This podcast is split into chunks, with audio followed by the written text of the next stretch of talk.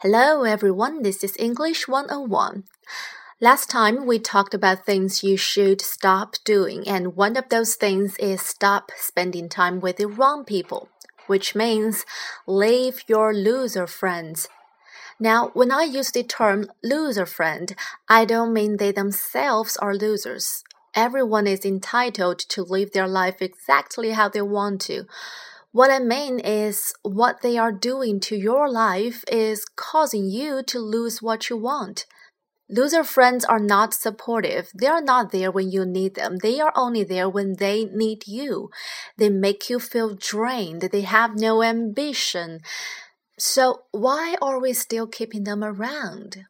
Hmm, think about it. Maybe you've been friends with them since you were kids. Long history.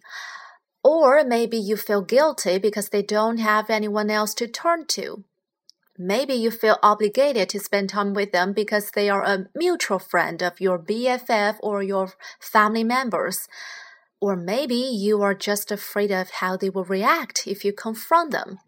But if you want to be amazing, you have to spend your time with amazing people.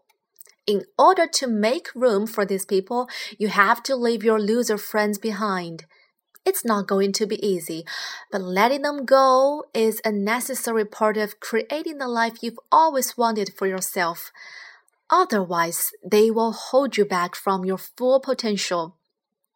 You know, the biggest thing I learned from my experience with friends like this is that you will never live up to your full potential if you are constantly weighed down by unnecessary drama and complication. In order to succeed, you need a solid routine and a strong support system, and your loser friends are the loose floorboard in that support system. They constantly distracting you from your goals, and they will negatively impact your reputation. Imagine this.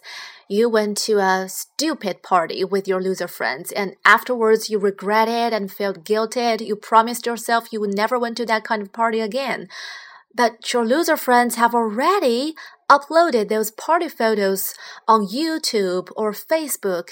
Now everybody could see, everybody knew you were there at that stupid party. Maybe your employer could see those photos too. That's not something you want, right? So what are you waiting for? Leave drama to the circus and live your life exactly how you want to, with who you want to. If you don't decide to do so now, your loser friends will decide for you.